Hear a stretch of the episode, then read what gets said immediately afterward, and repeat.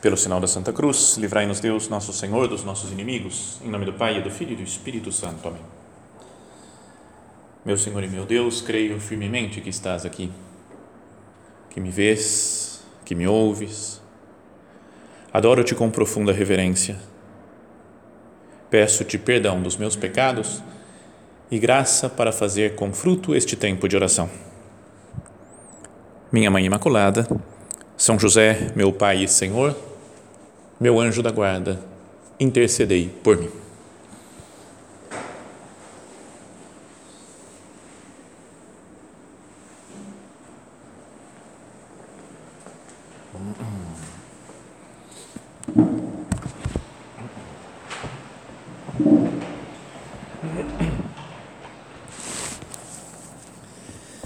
Vamos recomeçar aquela série de meditações né, que tínhamos feito antes e procurávamos meditar sobre alguns personagens mais desconhecidos do Evangelho, né, do Evangelho não, perdão, da Sagrada Escritura, né, especialmente do Antigo Testamento que estávamos vendo. E hoje gostaria de falar de um homem que se chama Asa. É um nome bem diferente né, para um ser humano. Né? A-S-A, Asa. E ele era um homem, foi um homem importante porque ele foi rei de Judá durante 41 anos. Então foi um homem importante né, no reinado, lá no reino de Judá, da capital Jerusalém. Lembra, na época do rei Salomão, depois quando ele estava morrendo, ia vir um novo rei, houve uma briga né, entre o seu filho, o Roboão, e um outro cidadão lá que era o Jeroboão então se dividiu o reino. Né? Se estuda isso né? em aulas de história, talvez até, que no reino do sul, reino de Judá, capital Jerusalém, ficou sendo um reino. E algumas tribos, né? a tribo de Judá especialmente, estava lá nessa, no sul. E no norte ficou o reino de Israel. E brigavam, estavam contínuas guerras ao longo do tempo. Depois do Roboão, que era o rei do sul, dessa parte de Judá, filho do Salomão, veio um outro rei que se chamava Abiam. E depois desse rei, o rei Asa. Então, esse é o nosso personagem de hoje. Bem do começo né, da, da, da história do reino de Israel, de, de Judá. Assim fala no livro das crônicas sobre ele: Asa fez o que era bom e reto aos olhos do Senhor seu Deus mandou destruir os altares dos deuses alheios e os lugares altos, quebrar as colunas sagradas e cortar os postes idolátricos. Então, tudo que era é, idolatria, né, altares para outros deuses que tinha no, no meio do povo, ele mandou destruir tudo. Ele falou: o único Deus verdadeiro é o Deus de Israel, não é o nosso Deus, que nos salvou do Egito, que nos fez entrar aqui na terra prometida. Então ele foi muito firme né, e muito decidido contra a idolatria. Exortou os judaítas a serem fiéis ao Senhor, Deus de seus pais, e a observarem a lei e os mandamentos. Então, também um homem bom, 41 anos com um rei bom assim, o povo vai melhorando, vai crescendo, né? um, rei piedoso. No seu governo, o reino conheceu tranquilidade. Com o país assim tranquilo, construiu fortificações em Judá. Não houve guerra naqueles anos, pois o Senhor lhe concedeu sossego. Não sabe? Um momento de paz, de harmonia entre o povo, sobretudo por ter harmonia com Deus. O livro dos Reis, primeiro livro dos Reis, capítulo 15, quem quiser ler depois e meditar né, com mais calma, também fala dele, fala no ano vigésimo de Jeroboão, rei de Israel, enquanto Jeroboão era rei de Israel, da parte do norte, começou a reinar Asa em Judá, rei de Judá. Ele reinou 41 anos em Jerusalém. Sua avó se chamava Maaca, filha de Absalão. E essa mulher é citada porque ela era meio do mal. Né? Parece que esse Absalão é o mesmo que era filho de Davi. Então essa mulher, filha do Absalão, era neta do Davi, do rei Davi, só que ela era do mal.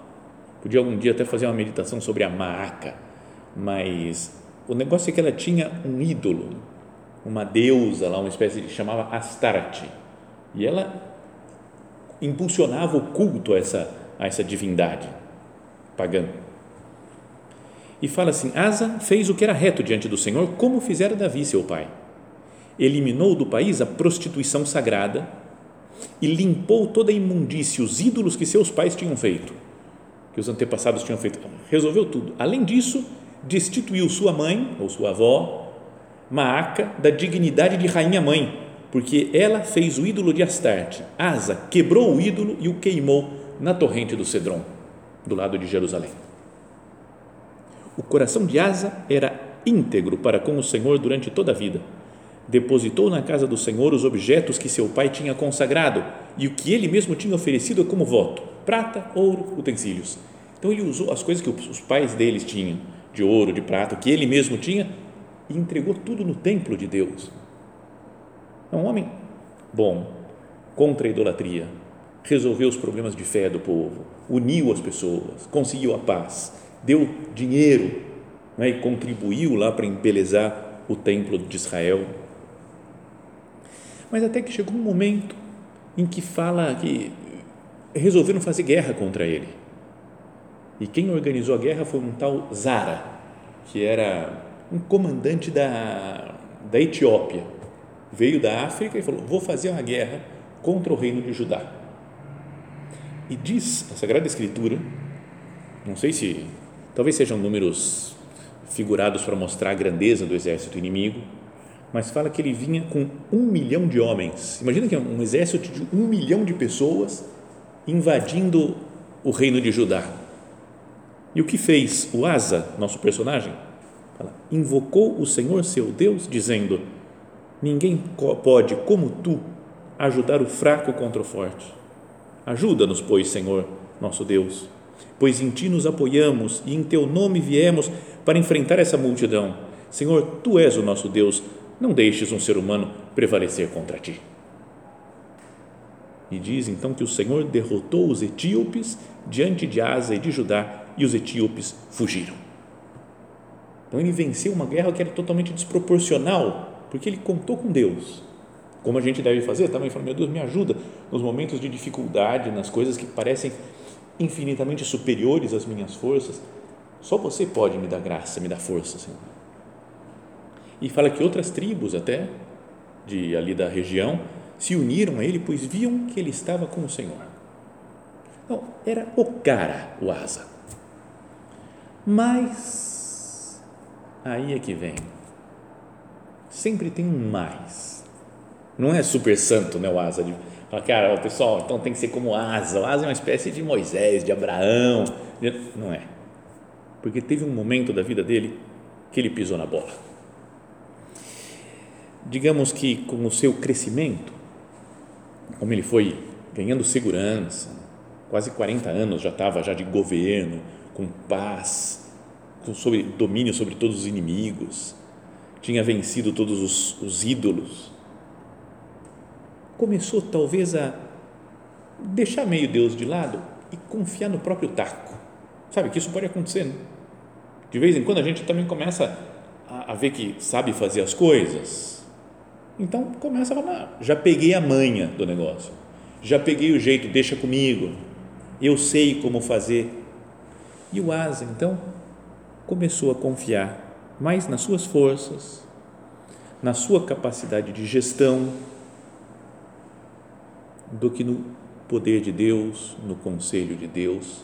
Então começou a decidir as coisas sozinho, sem perguntar para Deus o que ele deveria fazer.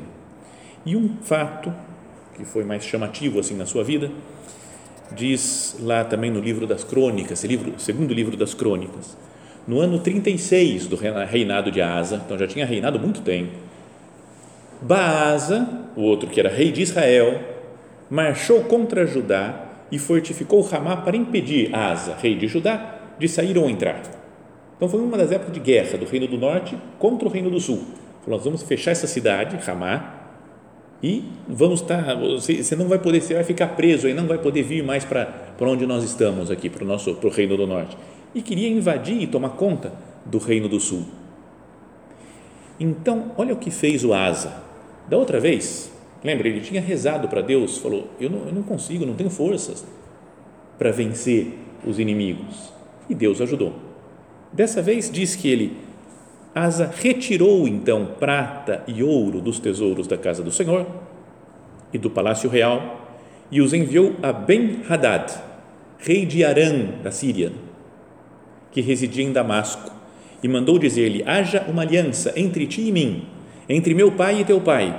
Por isso envio-te prata e ouro. Põe fim à tua aliança com Baasa, rei de Israel, que assim terá de ficar longe de mim. Deu dinheiro para. Eram dois que estavam assim, o, o, o rei de Israel, vamos ver, entender assim geograficamente. Israel está aqui, juntou com o rei da Síria, que está mais ao norte, e iam invadir o reino de Judá, aqui no sul. Então ele tirou o dinheiro que ele tinha colocado no templo, prata e ouro, e deu para o rei da Síria, para ele ir contra o rei de Israel.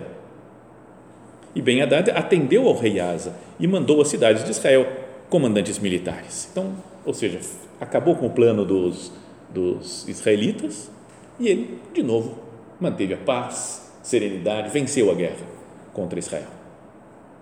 Mas, diz assim, naquele tempo, o vidente Hanani apresentou-se a Asa, rei de Judá, e lhe disse: Porque procuraste apoio no rei de Arã e não no Senhor Deus, o exército do rei de Arã escapou de tuas mãos. Os etíopes e os líbios constituíram um exército poderoso, com muitíssimos carros e cavaleiros, mas porque te apoiaste no Senhor, ele os entregou às tuas mãos. O olhar do Senhor percorre toda a terra para ajudar os que estão com ele de coração sincero. Neste caso, agiste de maneira tola. Por isso, daqui em diante terás de enfrentar guerras.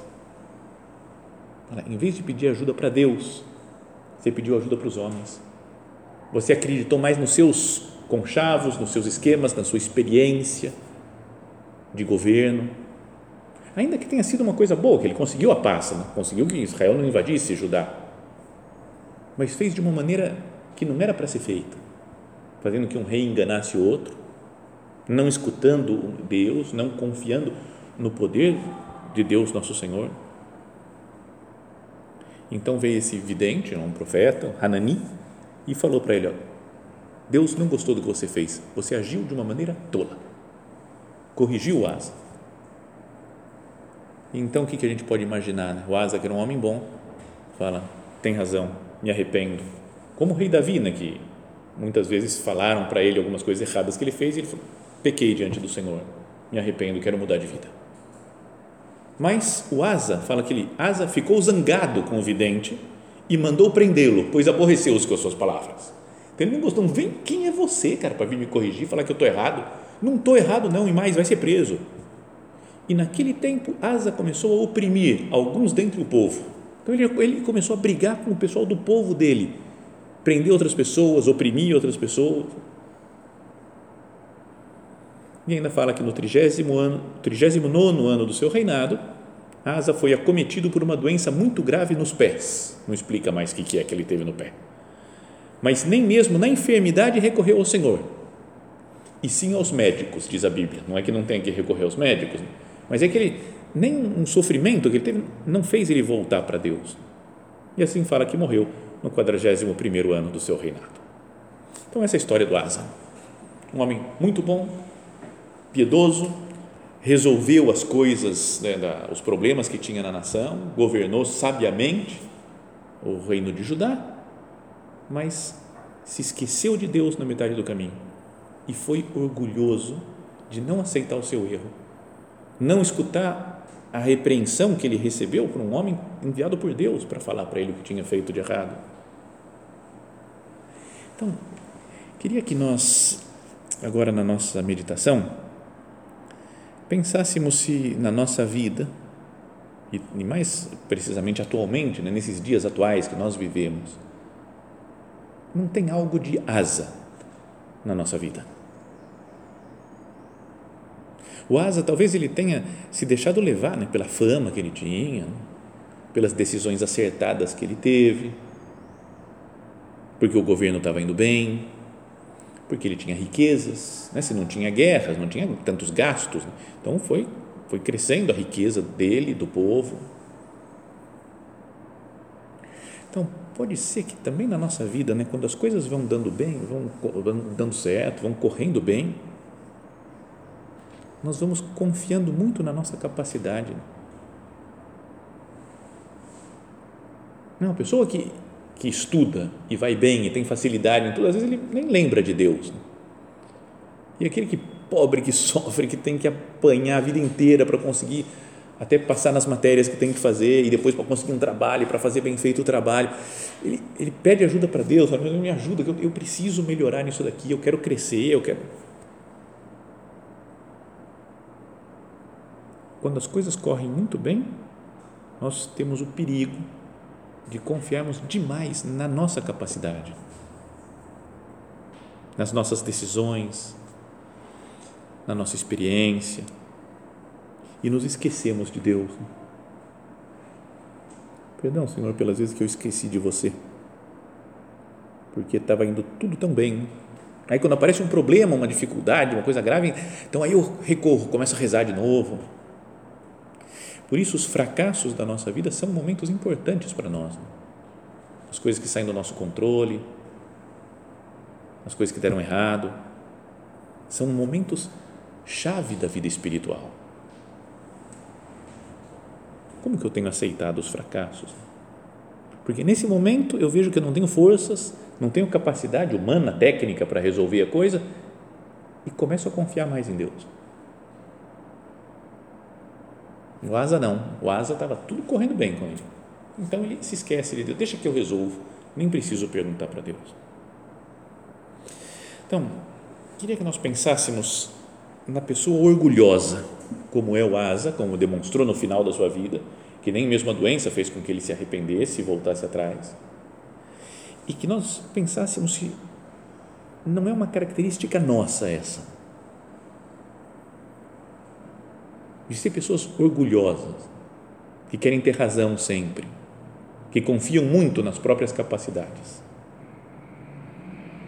Então, a primeira coisa, o Asa quis fazer as coisas do seu jeito e não de acordo com a vontade de Deus. Ele tinha destruído os ídolos, né? lembra os ídolos lá que ele mandou destruir? Vamos, não tem nada, tem que adorar só o Deus verdadeiro Yahvé que nos salvou do Egito, destruiu todos os ídolos, mas colocou não o Deus verdadeiro, mas colocou a si mesmo como o ídolo central. Está vendo? Mesmo que eu destrua outros ídolos, se eu me coloco no lugar deles, eu sou um idólatra ainda. Idólatra da minha personalidade, da minha capacidade, da minha inteligência por isso, nosso Senhor no Evangelho vai falar: se alguém quiser vir após mim, negue-se a si mesmo. Tome a sua cruz e me siga. Às vezes a gente pensa no negócio de carregar a cruz, né? Tome a sua cruz, a vida é cruz. Mas tem antes de falar tome a sua cruz, é negue-se a si mesmo. E significa isso, não se colocar como, como ídolo. Então, que agora, por exemplo, por exemplo, na nossa oração, nós reconheçamos né, as nossas misérias. O Senhor, quantas vezes eu já tomei decisões erradas na vida? Não é cada um de nós. Né? E quanto mais vai passando o tempo, mais história de vida a gente tem, mais a gente percebe as nossas fragilidades, nossas decisões erradas, o nosso colocarmos como ídolo nosso. Faço as coisas por mim, procurando o meu gosto, a minha honra, a minha glória se alguém quiser ser meu discípulo, negue-se a si mesmo. Estou me negando? Jesus, eu tenho me negado mesmo? Não só na questão de fazer uma penitência, outra que é bom, é importante para a vida espiritual, mas me tirar do centro da vida. Que no centro da vida esteja Jesus. Eu, eu não quero ser o meu ídolo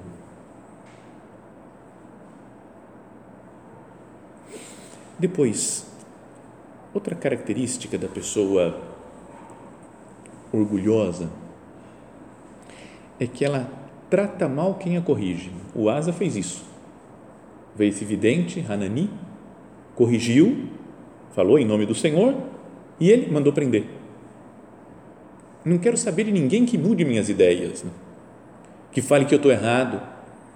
E às vezes tem gente que nos corrige na nossa vida, sei lá, nosso pai, nossa mãe, um diretor espiritual, um amigo, que nos corrige, fala de uma coisa que nós estamos fazendo de uma forma errada. E a gente pode ficar super mordido com aquilo. Paro de falar com a pessoa. O orgulhoso faz assim, não quer escutar conselho, conselhos que vão contra o que ele pensa. Né? Conselho, ah, eu vou para, quero ir para São Paulo, ou eu acho que é sua aí. Um conselho que eu te dou, vai para São Paulo. Beleza, aí não tem, não tem problema nenhum. Pessoa que me dá conselhos do mesmo jeito que eu né, que eu estou pensando, aí eu gosto, acho bom. Mas se me contraria, como Asa, contrariou, falou que ele tinha atuado errado, então ele fica nervoso, manda prender. É uma espécie de Herodes do Antigo Testamento. Né? Lembra o Herodes? São João Batista falou para ele: não é lícito você ter a mulher do teu irmão. E o que, que ele fez? Prendeu João Batista. Não quis escutar os conselhos de João Batista. Prendeu e depois mandou matar. Assim faz o orgulhoso. Prende, cala a boca daqueles que podem corrigi-lo. Se cerca, às vezes, às vezes, de pessoas que pensam só como ele. Dizem, não sei se é exatamente assim, mas que o Papa São João Paulo II, quando tem, tem um filme que falava disso, que quando ele foi eleito Papa, ele escolheu para ser um dos principais colaboradores, ele está mais próximo, com um cargo mais alto na igreja, um homem que pensava de uma maneira muito diferente da dele sobre a igreja. E o filme, talvez seja filme, não, não, pode ser que não tenha acontecido dessa maneira, mas que o homem chegou e falou assim, mas a gente não bate as ideias, por que, que o senhor me, me chamou para ocupar esse cargo? Ele fala, precisamente por isso, porque você tem uma visão diferente da igreja, eu quero Quero ter outra, não quero ficar só com a minha visão. Quero escutar um outro lado também, outro modo de entender as coisas. Como é difícil, né? a gente quer trabalhar com gente que pensa tudo igual. Pensa igual, vamos lá, porque faz a minha vontade. Então, eu aceito as correções. Vamos pensar, cada um procurando fazer a sua oração. Pensa nisso. Eu aceito as correções, as últimas que me fizeram as coisas que me disseram que eu tinha feito errado. Eu aceitei, agradeci. Mudo de parecer ou não? Sou cabeça dura. É isso porque eu falei, agora eu não, não desço do burro. Falei que é assim, agora vai ter que ser assim. Eu já contei isso, perdão por repetir a história.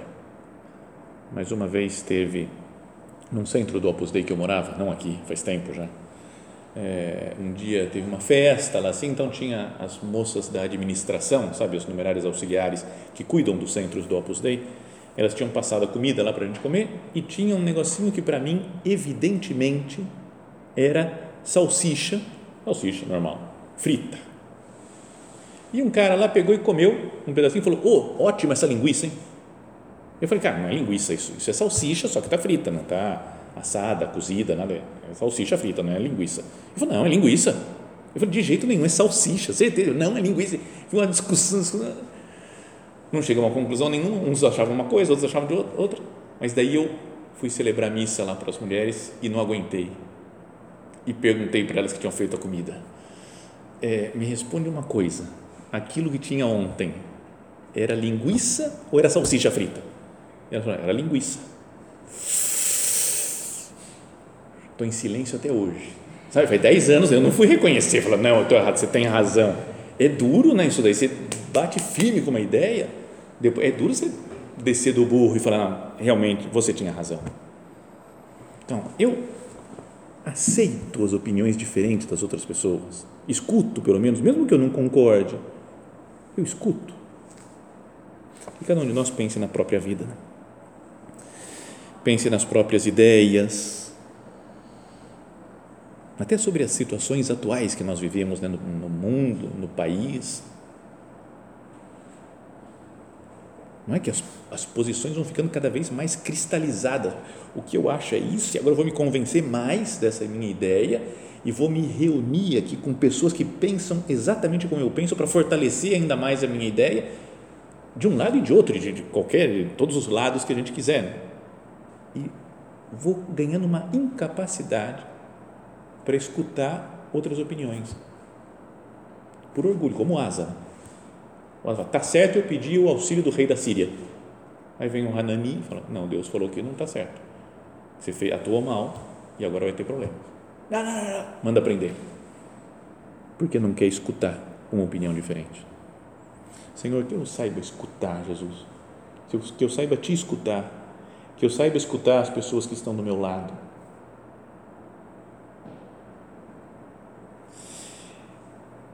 E uma outra característica né, do orgulhoso, então, é que ele vive em constante guerra. Foi o que o Hanani lá falou. O olhar do Senhor percorre toda a terra para ajudar os que estão com ele de coração sincero. Neste caso, agiste de maneira tola. Por isso, daqui em diante, terás de enfrentar guerras. Quem confia muito em si mesmo e não confia em Deus, vive em constante guerra. Guerra para convencer a Deus até de que ele está certo guerra com as outras pessoas que estão do seu lado, guerra interior. Vamos procurar examinar o nosso mundo interior, se não é um, ah, eu vou falar isso daqui para ele, não porque eu vou falar agora esse negócio, porque isso daqui, ele não tem razão nesse negócio, isso daqui sim, mas sabe essa luta interior, guerra, essa guerra que cansa, é uma característica do orgulho, do homem orgulhoso. Bom, cada um tem um temperamento, cada um tem uma história pessoal. Tem uns que são mais pacíficos, mais tranquilos, mais serenos por temperamento e pela história, pelas coisas que viveu. Tem outros que são mais belicosos, né, que gostam mais de uma guerra, de uma briga. Tudo bem, tem essas diferenças temperamentais. Mas sempre tem algo de orgulho nas nossas guerras interiores e exteriores. Vamos olhar para esse personagem, Asa. Não aceitou aquela mensagem do, do vidente, era uma mensagem vinda de Deus, ficou zangado, fala, mandou prendê-lo, pois aborreceu-se com as suas palavras, e naquele tempo Asa começou a oprimir alguns dentre o povo. Foi ficando violento com as pessoas que estavam ao seu redor, por não ter aceitado uma correção por não ter aceitado humildemente um conselho de Deus. Vamos terminando, né, indo para o final da nossa meditação e procurando recorrer a Santa Maria. Ela é humilde, né? Fala que Deus olhou para a humildade da sua serva e fez nela grandes coisas, aquele que é poderoso. Quando a pessoa é humilde, Deus pode trabalhar, muda a pessoa de um lado para o outro, de uma atitude, de, consegue mudar, porque a pessoa é maleável, humilde. O duro não, é turrão, cabeça dura, como o asa, né? o orgulhoso. Peçamos a Nossa Senhora, Nossa Mãe Santa Maria, hoje que até comemoramos essa festa sua, né, do Santíssimo Nome de Maria, que dizendo, repetindo esse nome, né, Maria, que é mãe nossa, mãe da igreja, que ela nos ajude né, a ser pessoas dóceis, a ser pessoas humildes, que não nos deixemos levar pelos nossos gostos, pelos nossos caprichos, simplesmente pelas nossas opiniões, mas que nós nos abramos a todos os conselhos que Deus nos enviar.